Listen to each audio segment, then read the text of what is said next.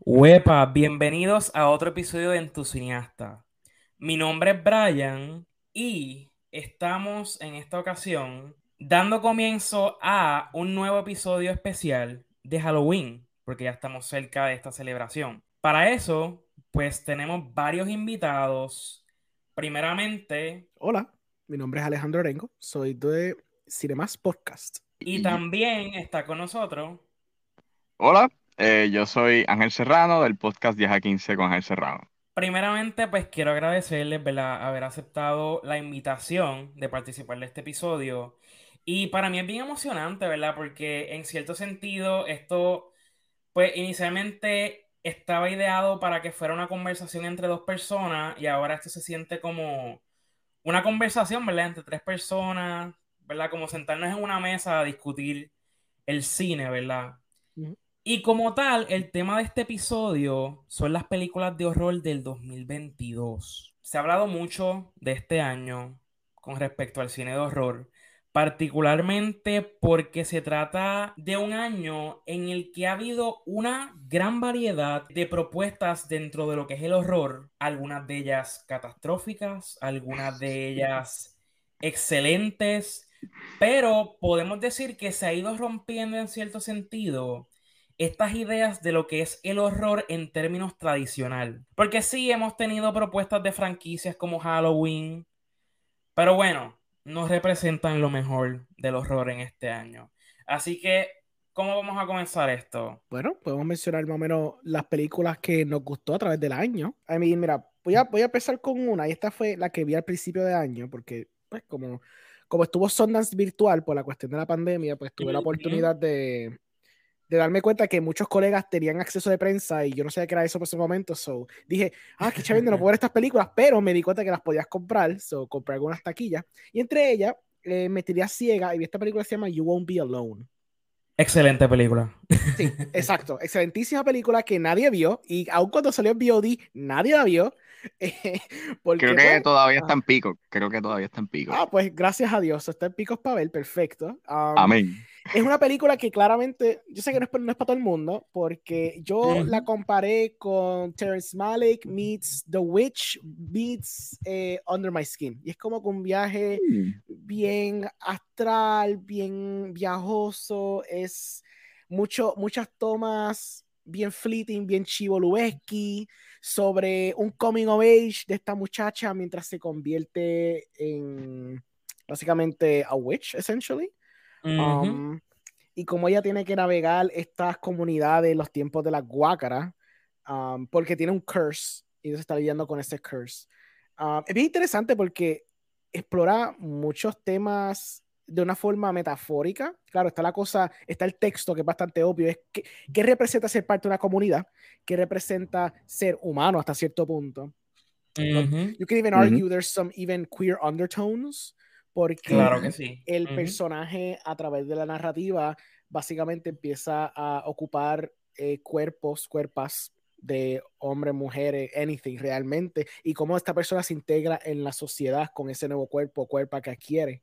Um, y bien interesante cómo explora todo eso. Lo más cool es el mercadeo que te promete a Numi Pierce como la protagonista, por lo menos te la ponen en el póster y esa mujer sale like cinco minutos de toda la película. So, eso marketing estaba brutal. Yo sé que, yo sé que vieron este The Witch y dijeron, tenemos que mercadearlo como The Witch y yo me comí el cuento pensando lo mismo y cuando ves la película nada que ver. Pero está excelentísima la película como quiera.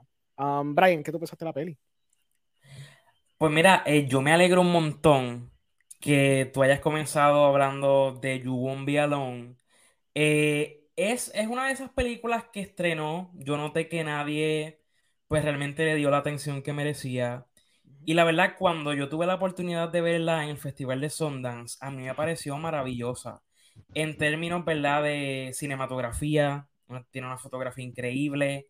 En términos también de el mensaje que quiere llevar, porque es esta historia de esta bruja intentando encontrar su lugar en el mundo de alguna manera u otra. Es esta idea, ¿verdad?, de que ella comienza a adoptar la forma y a ocupar los cuerpos de, diferentes personas a lo largo de la película. Y en cada una de esas historias, ¿verdad? Pues ella aprende algo distinto sobre lo que es ser humano. Y a mí eso me pareció fascinante. Mm, Este, algo que yo todavía recuerdo de esa película es el final. Yo creo que esa película la deben ver solamente por el final. Si ustedes creían que el, no quiero decir el cabro, pero si ustedes vieron The Witch, ustedes saben que está, este, Philip era, este, Este, Black Phillip. Black Phillip, exacto. Pues esa película tiene un equivalente a lo que fue Black Phillip, así que a mí me pareció brutal ese final. Ok, eso es un incentivo para verla, porque yo no la he visto, pero está en mi watchlist. Espero este verla en algún, en algún momento antes de que termine el año. Ciertamente es, es una gran recomendación, así que si no habían podido eh, escuchar de esa película, denle un vistazo, de verdad vale la pena. Y en tu caso, Ángel, ¿qué, qué película de horror, verdad, fue como esa primera durante este año, verdad, que, que llamó tu atención? Fíjate, esto va a ser como que bien eh, unexpected, pero even though esta película no es perfecta para nada y es, y es de lo lejos que ha hecho, y es, y no es lo mejor que ha hecho este director, tuvies- tuviera que decir que el karaoke tiene este, unos elementos. No, no, no, no, no, no, no vayamos ahí, por favor.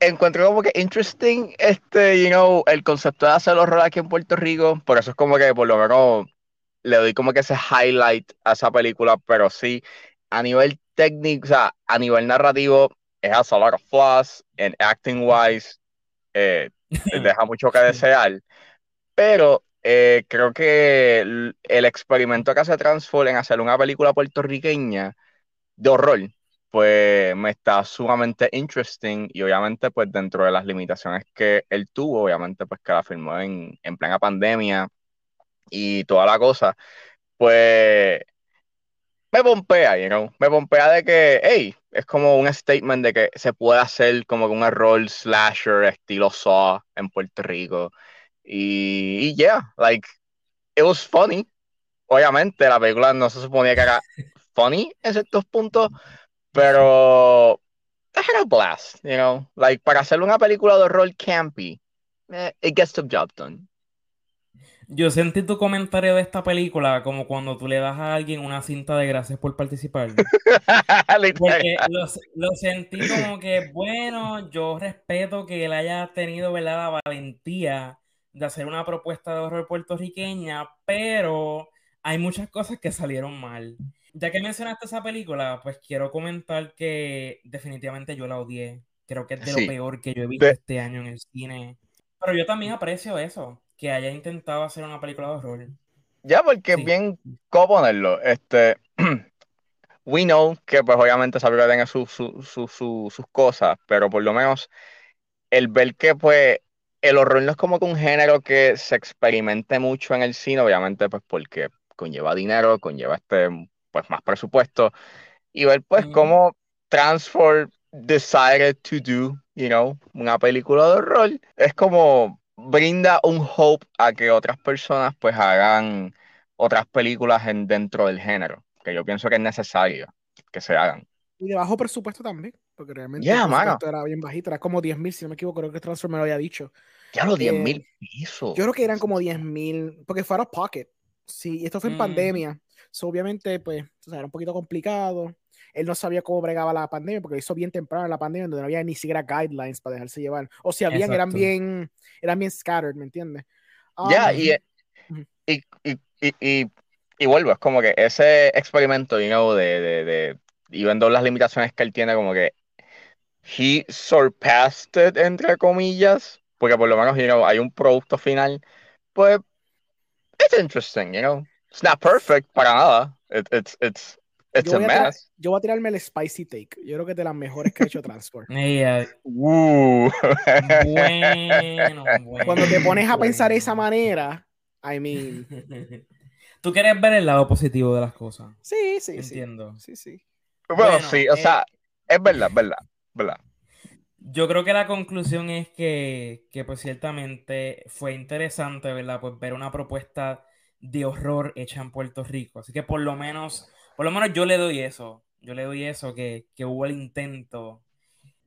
Por mi parte, yo no puedo recomendarla a quienes nos escuchan ahora mismo.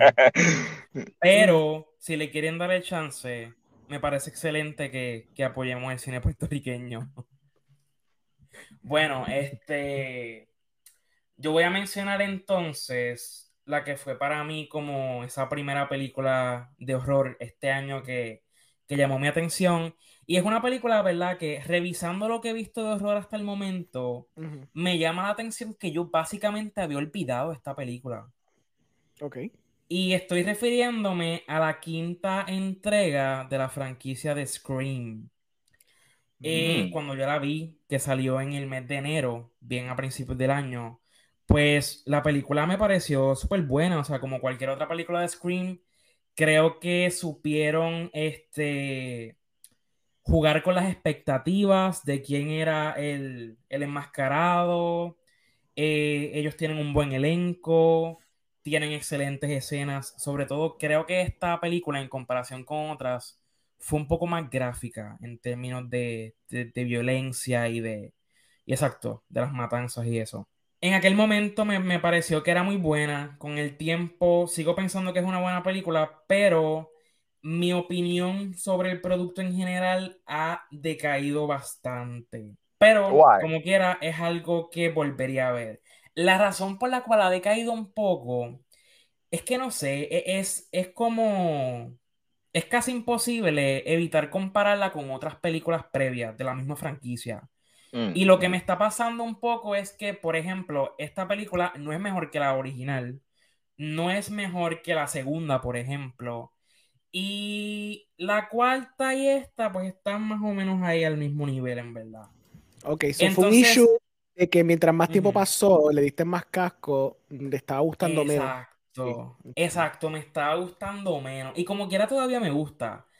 Pero ajá, cuando la comparo con lo demás y entonces veo, ¿verdad? Los comentarios de otras personas, yo digo, ok, sobre todo, creo que lo que me molestó y lo que, ¿verdad? Lo que me ha hecho devaluar mi, mi apreciación de la película es que pienso en el guion, pienso en esa revelación, porque hay que primeramente entender, ¿verdad? Para quienes no hayan visto una película de Scream, básicamente en todas estas películas hay un asesino, siempre es un misterio sobre la identidad de esa persona porque está bajo una máscara, pero eh, al final siempre se desvela quién es el asesino.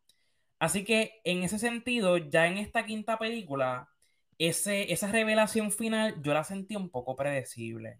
Y pues, este, cuando uno ve que en esta película algo es predecible y el fondo de la película es que tú no sepas quién es ese asesino, pues se vuelve un poco menos divertida la propuesta. Pero como quiera, está buena. ¿Qué ustedes piensan? ¿Les gustó Scream o...? Yo no he visto Scream, eh, de hecho, yo solamente he visto la primera, pero me está bien interesante como que esa perspectiva, porque como he escuchado y aunque a muchas personas le ha gustado, pues yo pensaba que pues me vi como que, hey, mira, there's some hope a que la franquicia pues todavía, todavía tenga como que oxígeno, you know, y todavía tenga vida.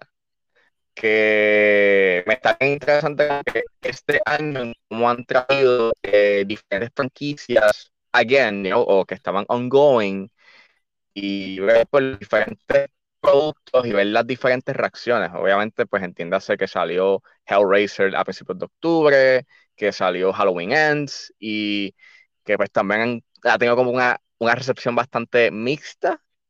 Y no sé, mi pre- la pregunta que, le ten- que, le- que les tengo a ustedes es como que, ¿ustedes creen que estas franquicias todavía tienen como que algún cierto tipo de, de, de, de, de potencial o we should let them rest?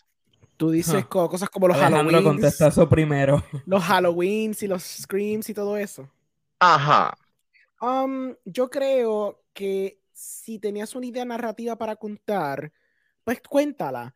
Pero llega un punto, y es raro porque hay sus veces que cuando pasa un cierto tiempo, eh, directores, directoras nuevas se meten en estas franquicias, le dan un poco de vida a franquicias que realmente, primero que a veces ni siquiera son franquicias, múltiples veces estas películas son indie horror movies que hicieron en los 80, que se convierten en franquicias por el mero hecho de que las originales son tan impactantes que se convierten en franquicias, pero no, o sea, nunca fueron construidas en franquicias, ¿me entiendes? Es algo raro pensar en eso de esa manera, pero vamos a dar el punto a eso.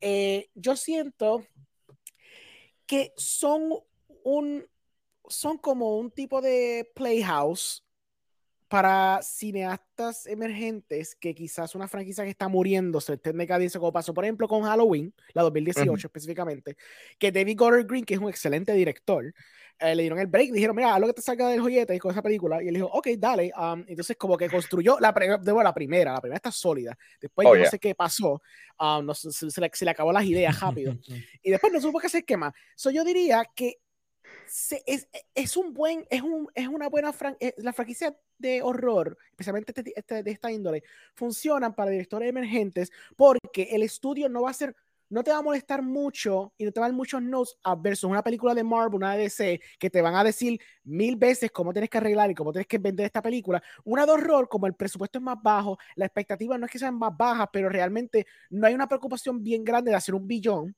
pues hay más flexibilidad creativa para que entonces ellos tengan una buena película en su resumen, una película de calibre quote unquote alto porque es una franquicia, para que entonces puedan leverage that a mejores ofertas en el futuro. Eso es un buen venue. Y se ha visto que a través del horror, por ejemplo, como caso de quizás película que hablamos después, como Barbarian, no es una franquicia, pero Barbarian, siendo el género horror, se presta para eh, generar un tipo de creatividad que a veces ni siquiera se ve tanto en cine comercial, quote unquote. Um, pero sí, yo creo que depende de las circunstancias. I'm gonna fence it on this. Brian, tú vas a decir que no, y di por qué no. yo primeramente, yo tengo un comentario sobre lo que acabas de decir, Alejandro. Dale. Y después voy a contestar la pregunta. Eh, sobre lo que acabas de decir, me pareció bien curioso, ¿verdad? Que lo veas desde ese punto de vista de lo que significa el género del horror para los cineastas, porque es correcto lo que acabas de decir. El horror, como tiende a ser un género que se puede trabajar con un menor presupuesto, pues es una buena oportunidad, ¿verdad? Para darle chance a cineastas emergentes a que tengan su oportunidad, ¿verdad? De contar su historia.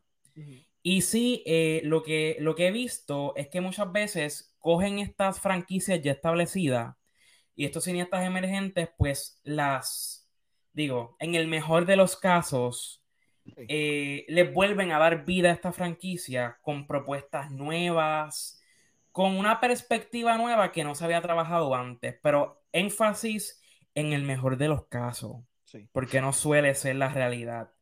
Pensando ¿verdad? en franquicias como, como Scream, Halloween, pues literalmente ahí hay un contraste bien brutal, porque las secuelas de, Halo, de Scream, la peorcita de, las, de esa secuela es por lo menos decente.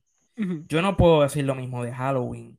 Así que, este, habiendo dicho eso, yo creo que el, ¿verdad? el chance que pueda haber de hacer eh, nuevos filmes de estas franquicias ya populares depende del guion, depende de la propuesta que traigan estas personas, porque lamentablemente lo que ocurre muchas veces es que como ya son propuestas, ya son franquicias establecidas, lo que ocurre es que ya se sabe que va a haber un público que va a ir al cine a ver la película.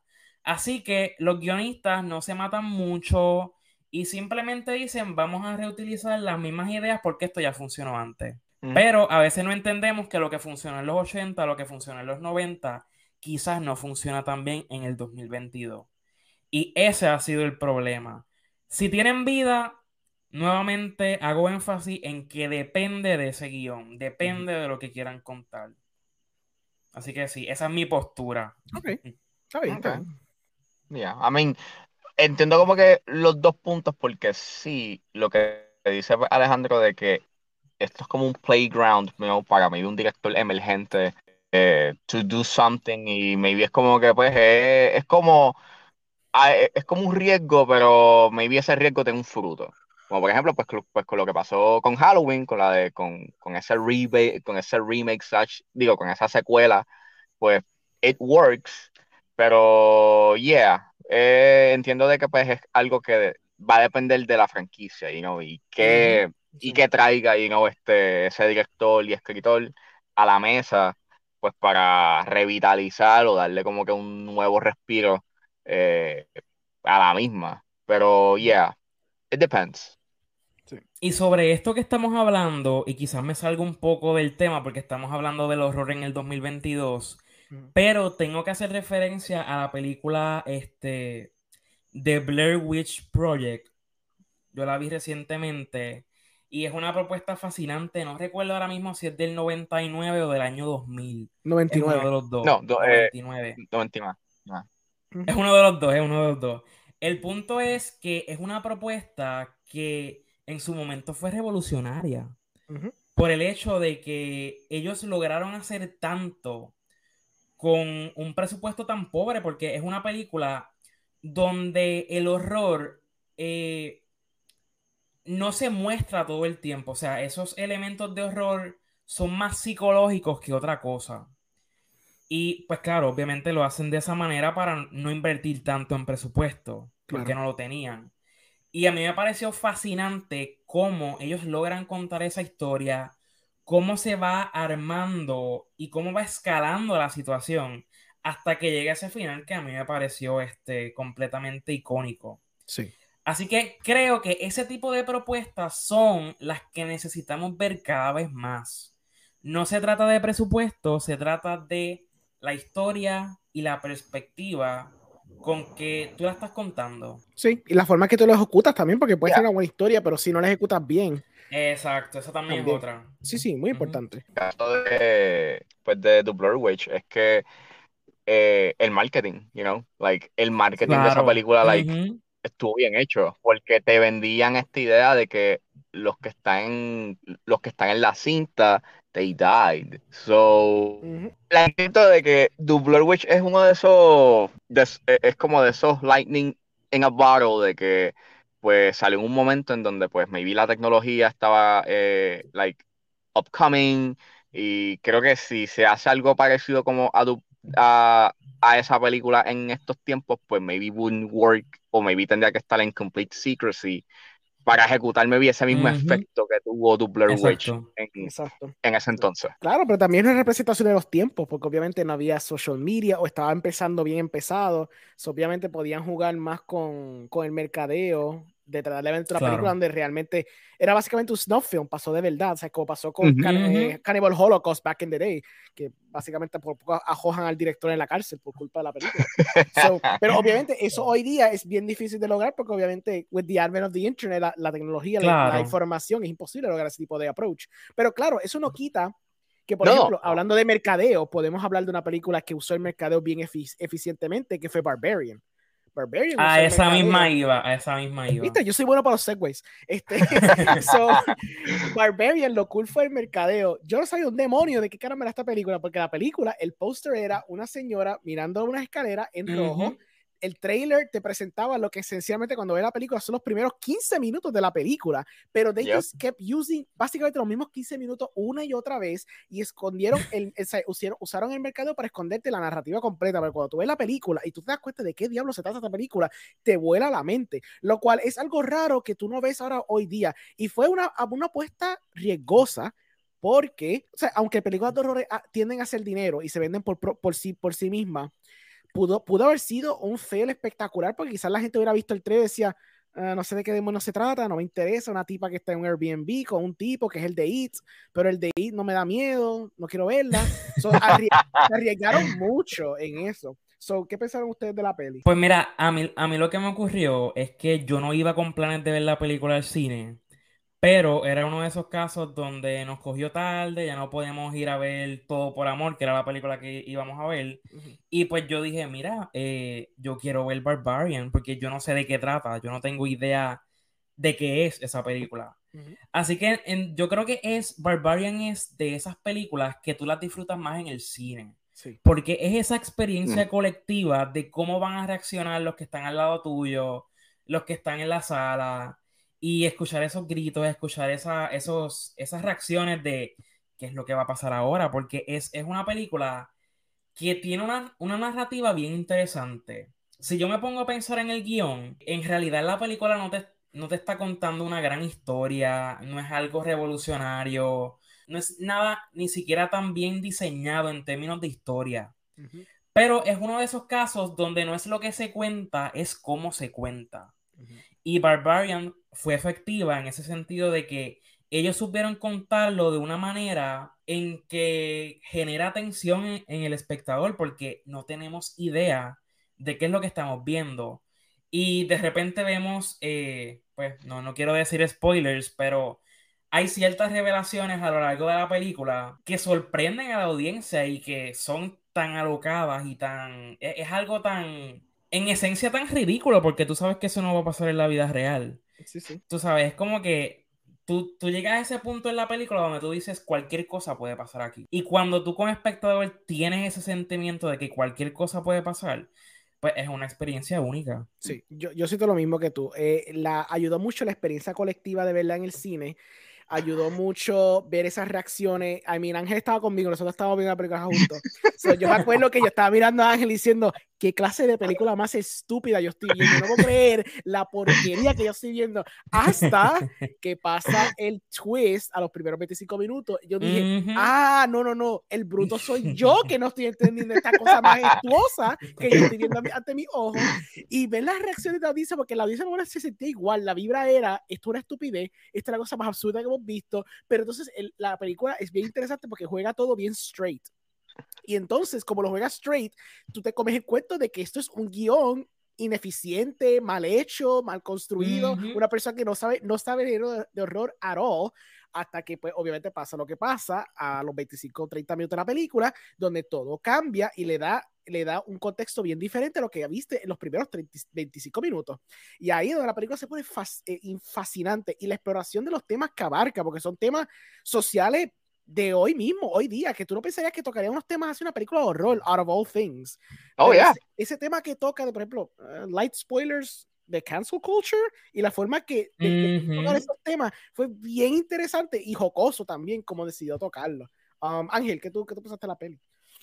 Yo pienso igual, like, tendría que verla de nuevo, you know, ya ahora que está pues en HBO Max sería interesante, know, revisitarla, pero yo me estaba riendo tanto porque hay unos puntos en la película que son, like, so dumb, que yo no me los voy a tomar en serio as a horror film, pero es cierto de que esta película, temas que abarca, son bastante profundos y, y, es bien interesante verlo como que en esta película, que tú piensas que maybe, you know, va a ser un, pues un, pues un slasher y pues maybe pues está para scary, you en varias escenas y ya, pero me, me fascina como que los temas que abarca, los temas que abarca y lo interesante que es. Y eso como que es, es, es por lo menos lo que yo me llevo de esa película. Como que me hiciste reír, pero hoy aprecio de que tiraste unos temas ahí profundos y, que estás analizando este, lo que está pasando ahora mismo eh, socialmente. Sí. Y hay, bueno, y hay buena tensión en la película. Hay una, una otra secuencia de horror que yo siento que fue bastante efectiva. Te quedaste como que, wow. A mí, a mí usualmente las películas de horror no me dan miedo, pero yo puedo apreciar mucho el filmmaking.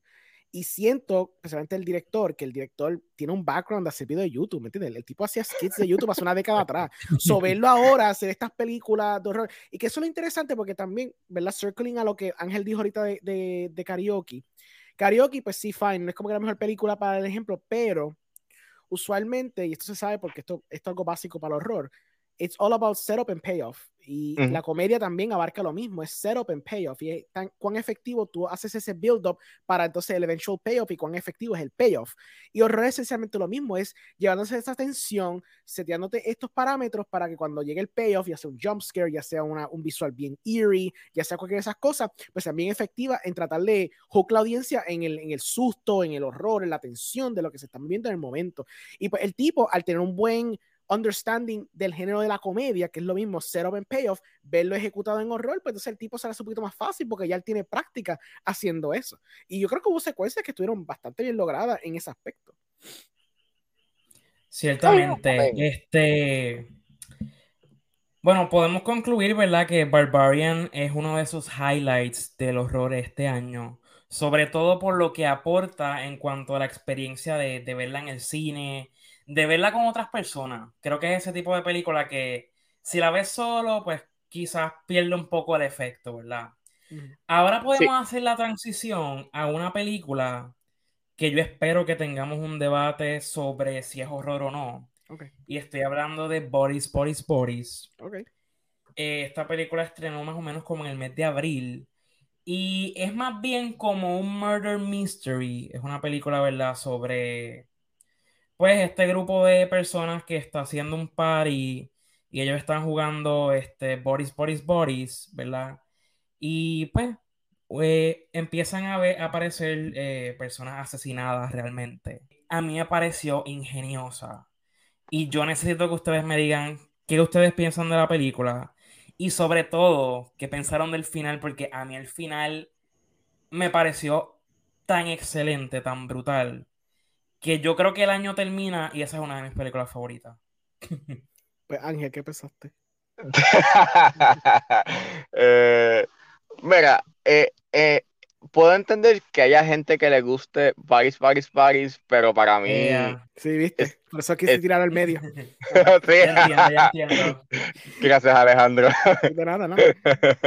Este, es una película que yo puedo entender como que unos aspectos que sean bien interesantes este, en la película, pero para mí lo que no me gusta es obviamente sus personajes y es como que bien debatible y está pues este, a discreción de la persona si tú puedes como que, you know, juquearte con estos personajes y pues su actitud, porque they can be quite annoying. Y me gusta lo que tiene que decir respecto a lo de sobre los sobre los nepotism babies.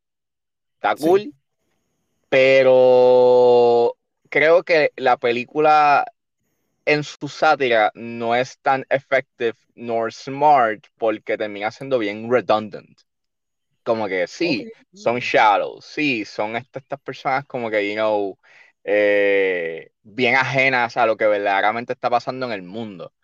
Pero the ending itself, que yo pensaba que pues maybe en realidad something was happening y que al final te subvirtieran eso, pues eres clever, pero donde yo tengo issues es con el final shot. Es como que esa, esa última línea, que es como, ok, pero ya tú me lo puntualizaste este, toda la película, you know, como que no, no, no la encuentro como que, you know, as smart, nor, you know, que me estás trayendo algo nuevo a la mesa con respecto a ese tema. De, o sea que básicamente para ti la película fue redundante.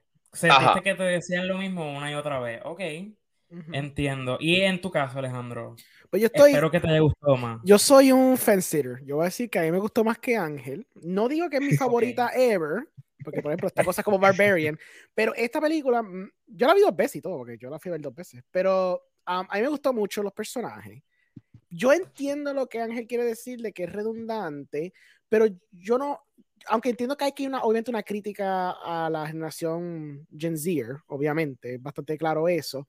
Y claro, eh, después de cierto punto en la película, el punto sobre la crítica que están haciendo se dio, ya se entiende lo que es, es simplemente estar viviendo del Whodunit y qué sé yo. A que claro, el Whodunit ya yo lo percibía como a los 25 minutos que lo que estaba pasando no era lo que la película estaba promoviendo, era, era obviamente que realmente no tú sabes, es eh, lo que termina pasando. Yo, yo, me lo estaba esperando, incluso yo me acuerdo que lo estaba viendo, creo que fue con Lex, y yo le dije a Lex, yo creo que esto es lo que está pasando, y él, ¿what? yo, esto es lo que está pasando, yo creo. Voy a seguir viendo la película. Y cuando terminó la película, eso mismo fue lo que pasó, lo que te dije que pasó.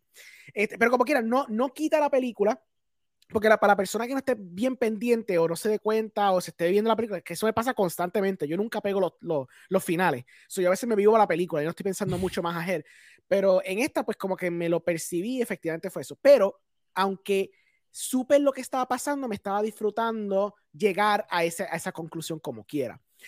Cuanto a los personajes, cada uno tiene un cierto estereotipo.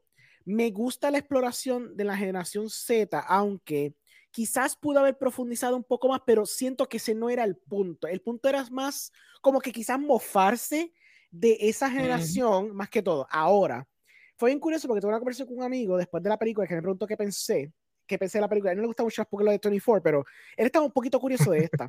Yo le digo, mira, pues esta es como que la película es básicamente una crítica a los Gen Zers, incluso los trata como que medio crueles y qué sé yo. Él dice, ah, esto es como que House of Wax. Y yo, esto es interesante, ¿por qué House of Wax? Y él dice, pues House of Wax, si ustedes se recuerdan, era la película que famously, si tiene algo famoso, que es remake, hablando de remake, que era por la escena de Paris Hilton, que Paris Hilton sale la película básicamente como un marketing ploy para que la, para que la mataran. Y él me decía, so, so, Boris, Boris, Boris es como si fuera House of Wax, en términos de House of Wax fue una crítica a la generación de los millennials. Y yo, contra, eso es un buen punto. Se me puse a pensar en House of Wax y yo dije, a pesar de todo, Boris, Boris, Boris pudo haber empujado más esa crítica a los Gen Zers, porque la película es cruel con la generación, pero no es tan cruel como, por ejemplo, House of Wax, porque House of Wax trató al social, como que al social media influencer, lo que era en esos tiempos, que realmente eso no existía, pero básicamente Paris representaba ese tipo de arquetipo o prototipo, supongo. Y la forma en que la trataban en la película era casi asqueante. O sea, esa era, e, ella era el butt of the joke y la muerte de ella fue horripilante. Entonces yo me puse a pensar, fíjate, they could have pushed el boundary more, no tiene que ser lo grotesco, pero quizás en la crítica. So que por ese aspecto, pues me gusta, pero siento que quizás pudieron, pudieron haber jugado más con con lo que es un Gen Z hoy día, lo que representa ellos en social media, lo que la gente percibe de ellos y como ellos son, como por ejemplo nepotism babies y todo eso. Porque aunque juega un poquito, por ejemplo, con la terminología, la cuestión de, pues, you know, eh, you're gaslighting me, la cuestión de que tú estás usando estos buzzwords constantemente que muchos Gen Z suelen hacer en social media y en sus vidas diarias, se quedó como que ahí. Incluso me recuerdo mucho una escena earlier in the movie que eh, Pete Davidson pues obviamente para beneficio de la audiencia empieza a explicar lo que era gaslighting. Y yo me quedé como que... Sí. Yo me quedé como que esto es un poquito cringe. Yo entiendo por qué narrativamente tienes que hacerlo, porque en el guion tiene que estar esto, porque obviamente si tú dices gaslighting o digo, o whatever buzzwords, la gente va a estar bien súper perdida.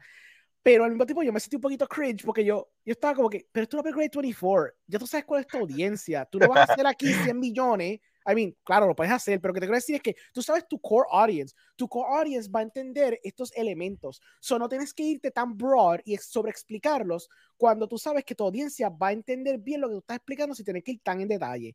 Usando de ejemplo, por ejemplo, Euphoria. Euphoria, de A24 también, y es de la cultura Gen Z, no se queda explicándote los buzzwords o qué es transicionar, o sea, it has a trans character y el trans character existe, por darte un ejemplo. Y entonces no, no se queda como que sobre explicando a la audiencia cuáles son estas terminologías, estos elementos, estas cosas, simplemente they just are y continúan con su vida. So, quizás si hubieran leaning harder, I would argue que deberían haber empujado más para eso, quizá hubiera hecho algo hasta más interesante y hasta más icónico, por lo menos en mi ojo, de lo que es. Pero As It Stands me gusta mucho. Está entre las mejorcitas de A24 by far. Y Rachel Snow es una reina. So, eso es todo. Definitivamente. Pues mira, escuchándote, eh, o sea, yo concuerdo que la película, ¿verdad?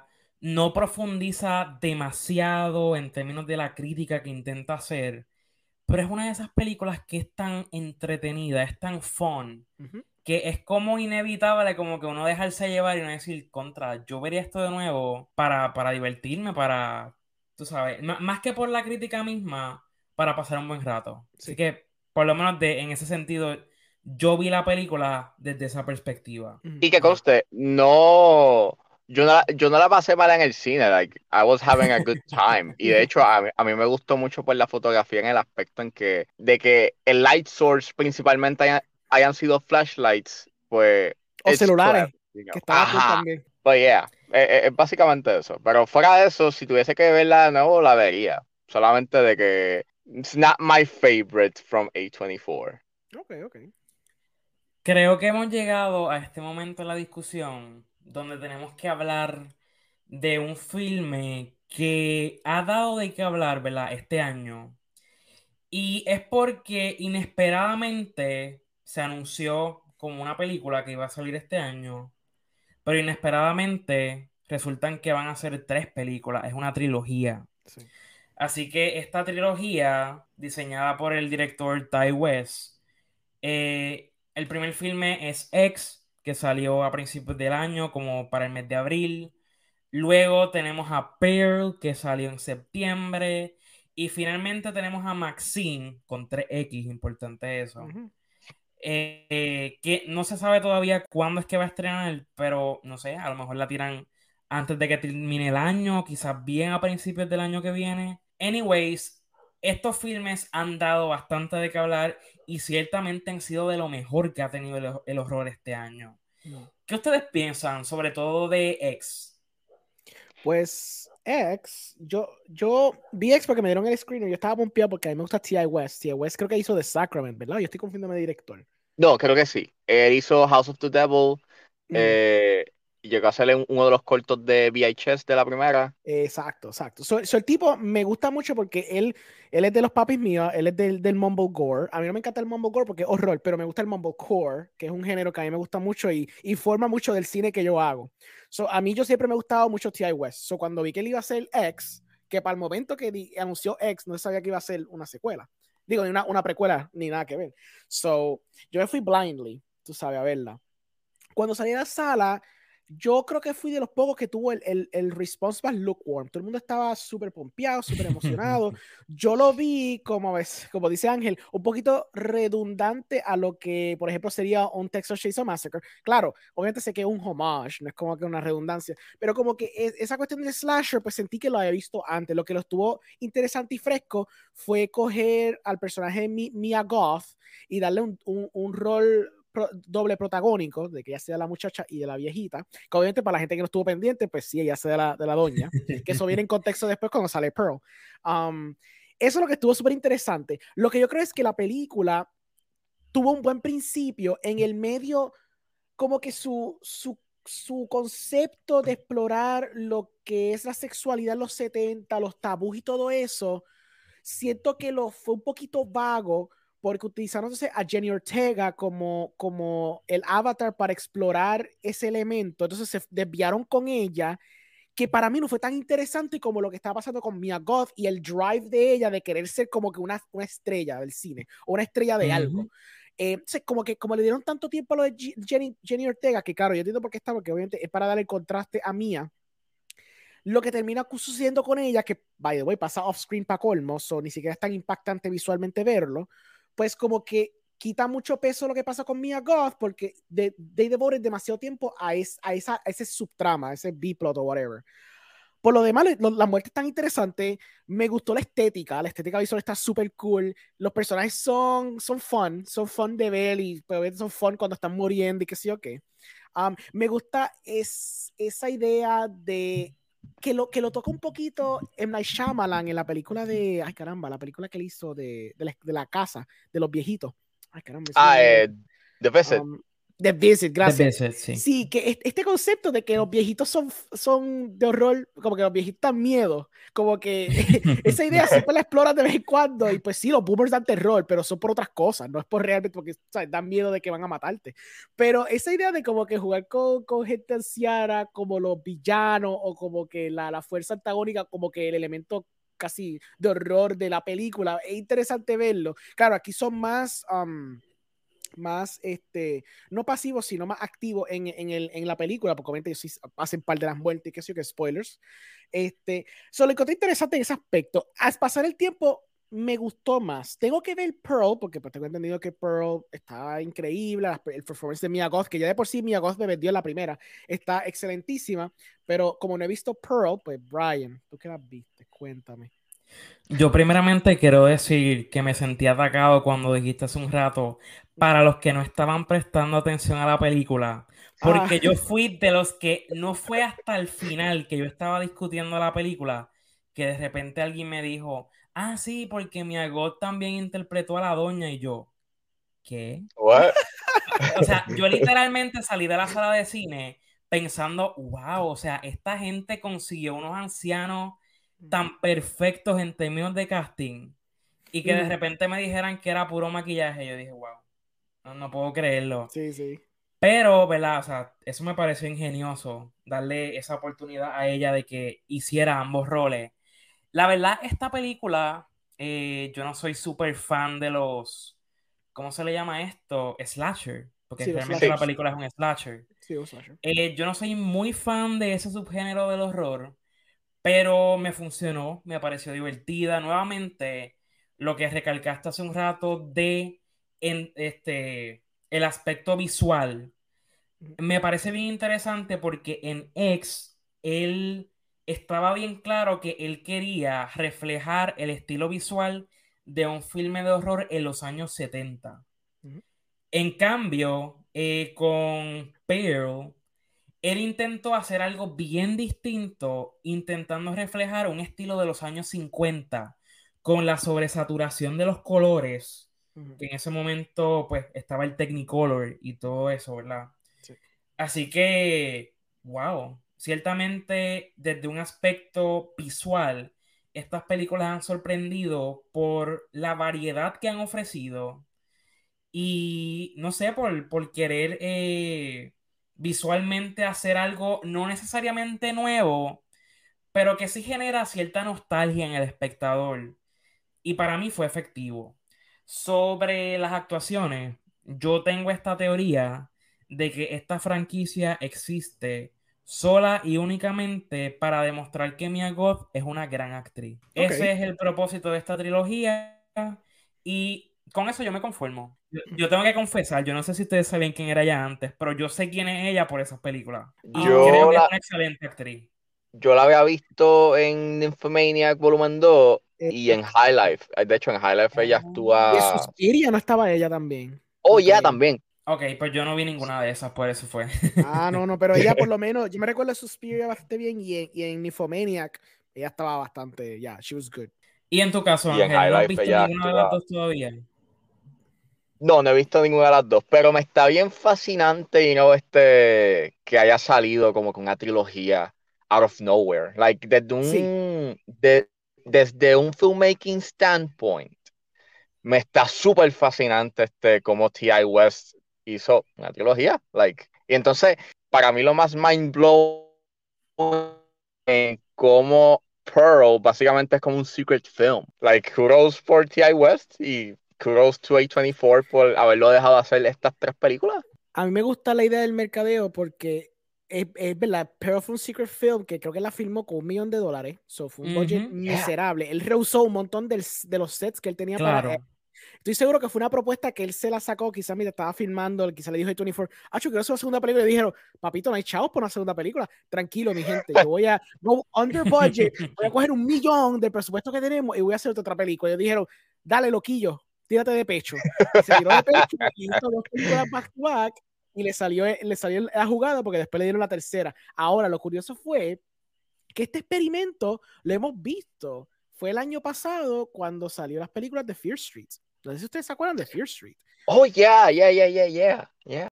que era como el mismo concepto. Fear Street originalmente creo que eran de Searchlight y Searchlight porque estaba la transición, si no me equivoco, la vendieron a Netflix y Netflix dijo, diablo, tenemos tres películas que el concepto original era que, iban, que Searchlight le iba a tirar una cada mes, o sea, iban a empezar creo que fue en agosto, septiembre y finalmente en octubre, creo que esa es la idea original. Y entonces Netflix quiso ser fiel a ese concepto, pero lo adaptaron al streaming service. Y por un mes entero tuvimos una trilogía de películas que estaban hechas al momento bien variadas, Ujú. con conceptos bien diferentes y básicamente it sort of mimics el concepto que hizo T.I. West este, en cuestión de diferentes géneros, diferentes time periods, con una historia Ujú. entrelazada y con presupuesto bajo. Y ese concepto, cuando vi en Fear yo dije, contra, quisiera ver esto en una pantalla grande porque el concepto me encantó. Las películas no me encantaron tanto, pero el concepto estaba fascinante. Y después T.I. West dijo, I got you, bro. Y él decidió hacerla, so tengo que ver Pearl, obviamente, y cuando salga Maxine quiero verla. Pero es como te decía Ángel, me encanta la idea de primero hacer este secret film y segundo mercadear lo que le salió bien la jugada. Y como que estas iniciativas de hacer trilogías de presupuesto bien bajo, haciéndolo, jugando con el mercadeo, especialmente el mercadeo en 2022, fue como una excelente idea, especialmente para alguien como 24 que pues, está expandiéndose un poquito más de ser simplemente, you know, indie filmmaking, como si fuera el Miramax de los 90, ya claramente, they wanna be able to generate cosas que, que, que generen dinero, como un Everything Everywhere All at Once, ¿me entiendes? Estoy seguro que también ellos están buscando hacer billete, y creo que con propuestas como estas son como son totalmente originales, no tienen ningún lazo de franquicia ni nada, que eso volvemos a lo que dijimos al principio, pues T.I. West se puede volver loco con su idea. Quizás no todo funciona, quizás todo funciona, pero como son wholly originals y se venden con el branding más que todo, el branding de A24, entonces puede ser bien successful a través de eso. Claro, para mí lo fascinante de esta trilogía, ¿verdad? Es que como tiene un presupuesto tan bajo, y en realidad ha sido un proyecto, no quiero decir que improvisado, porque obviamente tiene que haber una planificación en guion, pero en cierto sentido, pues yo me imagino que el director no contaba con que él iba realmente a poder hacer esta trilogía tan rápido. Y que fue un palo. Exacto, que lo fascinante es que al él estar trabajando con unos presupuestos tan bajos, eso le da mucha libertad a él. O sea, yo por lo menos en Pearl, comparándola con X, que fue la primera, yo pude ver que hubo más riesgo, que hubo más eh, como este intento de querer, eh, tú sabes, él, estaba haciendo lo que él quería. Es la mejor manera de ponerlo. Él estaba haciendo lo que él quería y se sentía esa libertad al punto de que Mia Goth también está acreditada como guionista en esa segunda película. O sea que se siente ya más como, como esta colaboración director-actriz que ellos mismos le han dado forma, han tenido la libertad de contar esta historia y de seguir explorando la verdad desde diferentes puntos de vista, o mejor dicho, personajes. Ya hemos mencionado a Barbarian, Scream, eh, Boris, Boris, Boris, X, eh, Pale, You Won't Be Alone. ¿Qué más podemos destacar del cine de horror del 2022? Yo creo que no. Es como que The Big Elephant in the Room. Sí, sí, sí. Ok, eh, no, fíjate, Nope también abre otra discusión, ¿verdad? Porque para mucha gente Nope no es realmente una película de horror, pero para otros sí. O sea, yo entiendo ambas partes. Así que dime tú cómo, cómo es la cuestión. Fíjate, si yo considero Nope a horror film, porque pues obviamente fuera de el elemento de, de, de ver, you know, un alien eh, estar en el cielo, you de noche, en un campo abierto, ya esa idea de por sí es scary. Este, creo que lo lo que sí considero mucho más terrorífico es el elemento de cómo habla sobre el espectáculo y el final de Nope. Donde hay, este, donde por lo menos para mí eh, emana su factor horripilante, porque e, e, ese final para mí yo lo encontré super better, even though pues es como victorious in a way, but para mí mostly better. Y pues por eso considero que Nope es este un horror, es básicamente pues un horror film, además de la escena esa de la granja. Es ah, súper tensa. Súper tensa, es súper, súper tensa. Muy cierto, sí, sí, sí. Yo estoy mismo bote que tú, yo ¿verdad? Esa escena, esa escena en, el, en la granja, mano, yo estaba como que, que yo estoy viendo cosa tan fea, cara. Mano, o sea, es que, es que eso fue, eso fue Jordan Peele flexing. O sea, eso fue flexing full, porque es como que hace esta película que es como que un viajecito jaro de sci-fi, pero tiene un poquito de horror y, thriller. Y después él dijo, nah, yo, yo como que no he hecho, no he hecho roles de Oz y en verdad el Twilight Zone nadie lo vio, yo necesito, yo necesito recalcar a la gente que yo sé lo que estoy haciendo. Esta escena aquí para que tú te asustes, no tiene contexto, no importa con el resto de la película, nada, porque son personajes terciarios que salen, creo que en esa escena y más nunca salen. Exacto. Pero te va a una caga de la vida por los próximos cinco minutos que te vas a acordar de esta jornada película. Y en verdad, en ese aspecto. Fíjate, están hablando de esa escena y mi, mi experiencia viendo la película es que cuando llegó esa escena yo me estaba riendo. Ah, como que yo, yo mm. estaba como que esto es un vacilón. O sea, no porque estuviera malo lo que estaba viendo, es que el punto de que la película, ¿verdad? Pareciese coger ese rumbo por un momento, yo dije, ¿qué está pasando aquí? Mm, y eso me dio tanta gracia que yo dije, wow, si ellos siguen este camino, me va a encantar esta película. Al final me gustó muchísimo, pero, pero no llegó a ese nivel, claro. Okay. Sí pienso, ¿verdad? Que ese elemento del horror viene más que todo con... Se me olvidó el nombre del personaje, este, Blue Jacket, eh, este... No, eh, Jean Jacket. Jean, Jacket. exacto. Viene más, ¿verdad? del personaje de Jean Jacket Y sobre todo, que a mí me fascinó viendo la película la primera vez, Ujú. esa primera escena con Jordi, el mono. Ah, sí. Fascinante, espectacular. Eh, eso es cine, eso es cine. Sí, sí, sí. Yeah, Mm. that's it. Kino. Sí, Kino. En verdad que la, es, es bien, está bien curioso esa película para ser como que fueron con un blockbuster, porque ya Jordan Peele llegó al nivel de. Nolan, donde él tira películas y se consideran blockbusters, porque las venden de esa manera. Pero, granted, yo no, no disminuyendo lo que, lo que hizo Jordan Peele, pero lo que te quiero decir es que hizo básicamente una película de él, full de él, pero la, la promoción es como que, tú sabes, es like a blockbuster. You go to the summer to see this, ¿me entiendes? Tiene el spectacle. Y es verdad, cumple con el spectacle. Pero es bien interesante porque él jugó mucho con diferentes tonos, con diferentes temas. Algunos temas que decide explorar a su punto final y otros que los deja más vagos para que tú te quedes analizando un poquito en ello y te quedes pensando en ello. Que creo que la parte más interesante es que de muchas de las películas que he visto de este año, son de las pocas películas que yo estuve días hablando como hispana de qué se trata la película.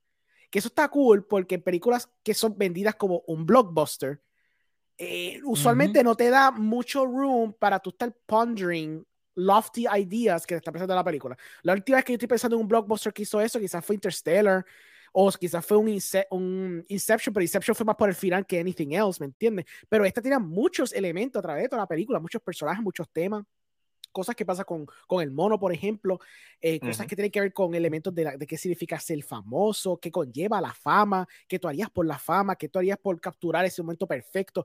Todos esos temas que son súper fascinantes, que Jordan Peele eh, perfectamente decide no darte todos los answers para que tú, como ser pensante que eres y como deberías hacer en el cine, te quedes pensando en ello y te quedes reflexionando en ello y te quedes hablando con ellos con otra gente. Que eso es lo que crea, por lo menos, si no fuese buen cine, por lo menos un cine interesante y variado y diferente. Exacto. Yo concuerdo con eso, ¿verdad? Este, me pasó, ¿verdad? Cuando vi la película, yo pues salgo del cine y me quedo pensando realmente qué significaba el mono, qué, qué, qué componía Jordi en toda esta historia. Pero cuando uno lo piensa, es realmente algo tan ingenioso, porque parte del éxito que tiene Nope es que no te dice las cosas, eh, pues, explícitamente todo está manejado de una manera donde está el, ¿verdad? Está, de fondo lo, lo que quiere comentarte sobre diferentes aspectos de, ¿verdad? De lo que es la industria del entretenimiento. Se usa mucho el simbolismo, es lo que quiero decir. Sí. Sí, totalmente cierto. Y lo, lo usa de una forma bien eficiente y bien diferente, porque, claro, tú no caes en cuenta que eso es más o menos los temas que está tocando como hasta mitad de película. Especialmente cuando, especialmente la forma que construye la película, porque la película está dividida en diferentes capítulos, que los capítulos también conllevan un mensaje dentro del capítulo en que está pasando los eventos que están pasando. Um, y hasta el pacing es bien ballsy, porque la película requiere mucho de tu atención y requiere que tú eh, este, tengas confianza en Jordan Peele en lo que te está presentando, porque la película está, por ejemplo, corriendo linealmente, narrativamente, después la película para en seco, como a dos tercios de la película, para echar atrás el pasado, para tener un segmento explicándote lo que pasó con Gordy, ya para ese momento cuando la, cuando la tensión se está trepando y estamos llegando ya al clímax de la película. Pero la película Mm, decide, no, no, no, no, chávate, esto es lo que yo quiero traerte a la mesa, esto es lo que quiero presentarte, ¿Te gustó? No, cool, qué bueno. Voy a seguir con lo mío, pero quiero que tú pares y reflexiones lo que te estoy diciendo porque te lo estoy, te lo estoy poniendo aquí para algo, ¿me entiendes? Y es un director que es bien confident de lo que está haciendo. Que quizás no todo funcione, puede ser. Quizás todo el mundo está pensando algo un poquito más simple o más llevadero. Pero como dije, quizás sea bueno o malo, pero sé que a la gente quizás no le gustó tanto como quiera se quedaron pensando, ¿qué diablo significa el contrario mono? Y, y eso es suficiente, ¿verdad? Honestamente, a the end of the day, eso es lo que tú quieres, que la gente esté de tu película. Concuerdo.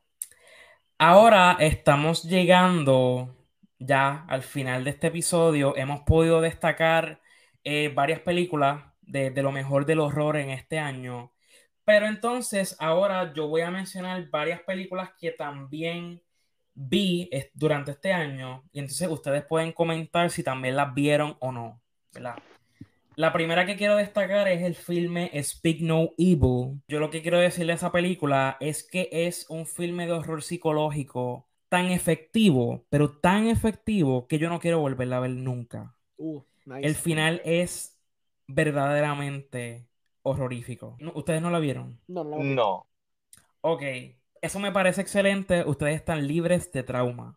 Así Perfecto. que cuídense entonces, cuídense entonces. Entonces también está el filme Fresh, que yo lo detesté completamente, así que yo no voy a decir nada. Pero si ustedes quieren comentar algo, pues Um, adelante. a mí me gustó, aunque yo más o menos tenía una idea de que iba a pasar el twist a los primeros 30 minutos, porque el trailer como que te Claro. lo chotea. Ujú, No puedo negar que de un aspecto de filmmaking aprecié mucho como la película se está vendiendo un tono y después hace el cambio bien súbito al próximo tono. Me gusta el performance de Sebastian Stan. Él es entretenido, haciendo como que de un caníbal súper loquito. Pero yo puedo entender que quizás como que a la gente no le guste, porque quizás como que más allá del, del twist y el hook que te presenta al principio, claro. no hay más nada que quiera hacer la película, simplemente llegar a su conclusión final, que either, ah, either tu protagonista muere o él va a morir, o los dos mueren, o whatever, pero no, no hay más allá, no hay más allá clever de lo que te inicialmente te, te vendía. El trailer está cool, me gusta el trailer. Exacto. Exacto. Eh. También está el filme Resurrection con Rebecca Uh, Hall. Yo lo quiero ver. ¿Tuvieron el chance de verlo o No, no? lo he visto. No. No, yo la Ok, quiero ver. pues, entonces yo soy el que puedo comentar sobre la película. La verdad, la razón de ver esta película es la actuación de Rebecca Hall, que no es la primera vez que da una gran actuación en un filme de horror. Y ciertamente es una de esas películas donde también eh, el éxito del filme es que es bien inesperado. Llega un punto al final de la película donde eh, el filme toma un rumbo, donde literalmente yo estaba gritando, por favor, no cojas por ahí, no hagas eso, y precisamente la película lo hizo. Y yo respeto mucho que ellos fueron tan locos de tomar ese rumbo. Así que por mi parte me gustó muchísimo.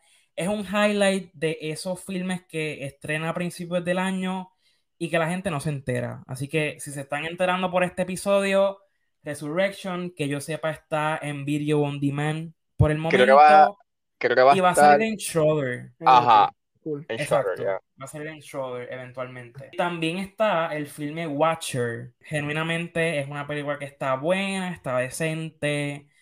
No es un highlight de lo mejor del año, pero está ahí. ¿Ustedes no la vieron? No, no lo he visto. No, tampoco. Ok, no se perdieron mucho como quiera. Ok. Pero, este, pero, ¿verdad? Le hago la mención porque genuinamente no está mala. Podemos mencionar, bueno, ok, no, ya, ya sé cuál voy a mencionar. Voy a mencionar a la secuela del icónico filme The Orphan. La secuela Oh. es Orphan. First Kill. Esta película básicamente estrenó y nadie se dio cuenta Sí. Pero yo tuve la oportunidad de verla y pues obviamente no es una gran película, no es que es, es un nuevo clásico o que tiene algo diferente a la película que salió original, pero creo que la película ha dado de qué hablar porque tiene un plot twist que genuinamente es tan ingenioso. O sea, imagínense una película que en teoría es mala, pero tiene un plot twist genuinamente bueno uno no sabe qué hacer, uno dice, ok, pues, ¿qué yo hago? Cae como buena, cae como mala, porque el plot twist me convenció. Así que no voy a abundar más por mi parte. Creo que es un filme que pueden ver para, pueden verlo para entretenerse. Ok. Sí, es como un buen companion piece para Orphans. Mm. Exacto. Y, y es algo completamente distinto. Podemos mencionar también el filme Men, que estuvo bien, pero si a ustedes les gustó o lo vieron o no. Yo lo vi, yo me gustó al final. Sentí Exacto. que el, el subtexto no era un subtexto, era texto. Pero era tan texto que me estaba queriendo Exacto. darme un cantazo con la cabeza todo el tiempo. Y pues, como short film, sería un excelente short film. Como largometraje, solamente me puede juquear porque al final, cuando al fin empiezo a usar el subtexto, se acaba la película. Pero Mm. tengo que admitir que el visual al final estaba súper impresionante, me gustó. Yo estaba clamoring más de eso, pero pues ya se estaba acabando la película. So, aunque eso sí, admito que me gusta por lo menos los últimos, las últimas dos o tres líneas de la película estaban bastante poderosas porque contextualmente con todo lo que ha pasado me gusta como que lo que el tipo le dice y lo que ella contesta. Eso estaba súper cool. Pero sí, overall, eh, I mean, me- es que él pudo haber jugado más con, con las metáforas. Y, y siento que Ujú. estaban, pero mm, no sé. No Es sé. muy, es muy obvio. eh, eh, Es, Demasiado too obvio. Es obvious. demasiado obvio, demasiado, demasiado obvio, obvio. demasiado obvio para mi gusto, sí. Fíjate, es como, it's interesting porque pues Annihilation, por lo menos este Ex Machina y Annihilation son dos películas que Ujú. tienen como que un subtexto y, y son Exacto. very subtle con sus Sí. temas. Que es como Sí. que me sorprende de que Garland en esta went overboard con Let's be obvious. Sí. Yo no sé Sí. qué pasó, Yo tampoco. sí, fue algo raro. Bueno, este. Voy a añadir a la lista el filme Cerdita, o la traducción en Piggy, es una película española, también de horror. A mí me pareció bastante divertida, por lo que quiere comentar sobre el bullying. La película tiene ese comentario sobre el bullying bien marcado y bastante bien hecho. Creo que es ese tipo de película que tú la ves, eh, está bien hecha, está, entretiene y tiene cierto valor que es un filme que deberían darle la oportunidad. ¿Ustedes no lo han visto? no, no la he visto No. tampoco. Ok, bueno, pues ya descubrieron algo nuevo. Chévere. Pues entonces, eh, ¿tienen algo más que añadir?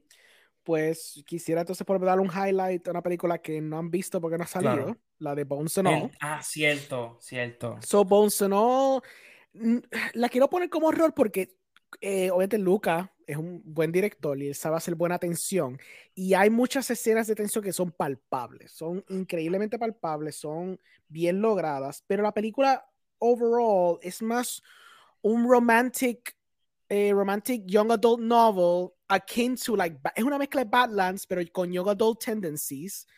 Eh, y pues es about star-crossed lovers esencialmente. Eso no quita que los performances están brutales Mark Rylance es como un villano aterrador el tipo lo logra súper bien y hay una escena con Michael Stuhlbarg, que es horripilante. Una cosa de que nada más con diálogo el tipo te vende una persona tan vil y tan asquerosa que de verdad lo que hace es te hagan coger de la sala de cine. So, en ese aspecto fue súper bien logrado. Lo que pasa es que la película tiene cierto elemento cuando, porque una película de, de canibalismo, básicamente.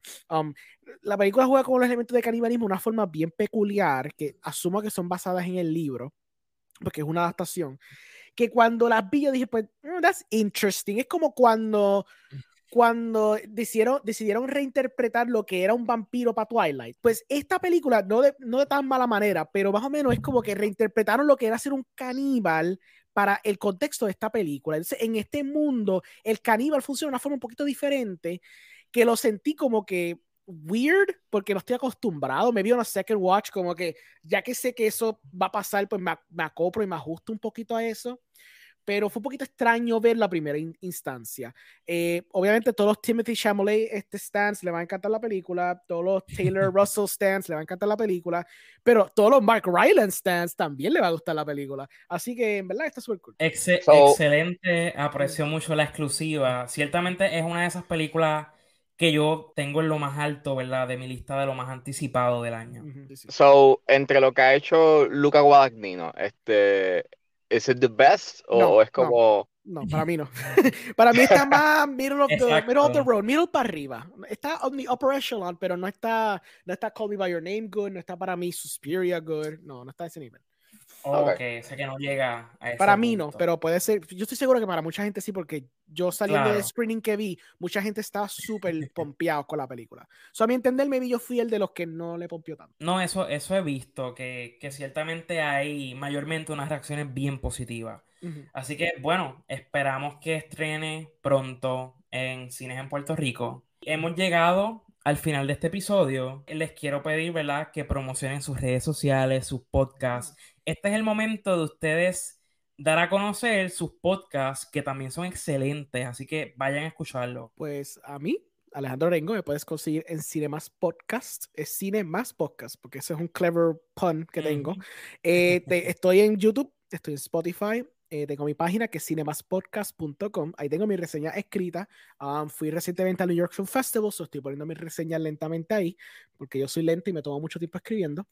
Pero sí, eso está bien, eso es normal. Pero también, pues, me gusta colaborar mucho. So, eh, también plugin Ángel un poco. Eh, tuvimos un podcast recientemente para un podcast que se llama Subtitles Required, que lo hacemos con John Ramos, otro colega de nosotros.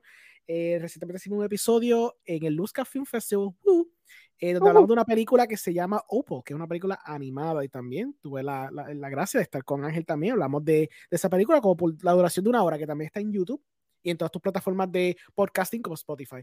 Um, además de eso, también yo, yo, estoy en The Movie Guy, estoy en Experience Richport. Eh, yo soy un mendigo de podcast. Yo estoy en todos los podcasts. Si tú me invitas, yo le caigo al podcast y hablo. Y hoy te tocó con entusiasta. Exacto, y agradezco mucho porque hace tiempito que quiero hacer algo con, con ustedes. So, estoy en por eso. Pero allí no me puede conseguir. A mí me pueden conseguir como 10 a 15 con Javier Serrano en todos sus en todos proveedores de podcast favoritos. Eh, básicamente es un podcast donde hablo de películas y series en un lapso de 10 a 15 minutos, así que si estás en un tapón, si estás este, you en un coffee break, este, puedes escuchar el podcast. Eh, ahora mismo están arriba todos los episodios donde pues tuve los días cubriendo eh, el Luz Café Fest, este, llegué a cubrir unas cuantas películas, pero mayormente eh, llegué a cubrir este, cortometrajes locales, which I'm excited about. Eh, nada, eh, básicamente hay mucho contenido en ese podcast. Eh, los miércoles hablo de películas y series de años pasados en A4x3 y los lunes y los viernes pues generalmente este tiro episodios de 10 a 15, aunque pues esta semana he roto un poco la, el, la, estructura porque he estado cubriendo el festival y es casi, estuve tirando episodios eh, casi todos los días. Pero ya, yeah, tengo, un montón, tengo un montón de contenido ahí. Eh, como dije, cubrí el festival y me pueden conseguir en su en, su, eh, en las redes como ageles.pr, estoy en Facebook, Twitter, Instagram, YouTube, TikTok. Ya, yeah, me pueden conseguir por ahí. Ya los escucharon, Así que, ¿verdad? Descubrieron dos nuevos podcasts para que puedan conocer otras perspectivas, ¿verdad? Además de las que tenemos en Entusiastas. En el caso de Entusiastas, nos pueden seguir en Instagram y Twitter como Entusiastas. Pero, bien importante, ahora mismo le estamos metiendo bastante al TikTok. Nos pueden seguir en TikTok como Entusiastas también. Y bueno, les agradecemos que se hayan quedado hasta el final y que hayan escuchado este episodio especial de Halloween. Así que pásenla súper en Halloween, disfruten, vean mucho cine de horror y hasta la próxima. Muchas gracias.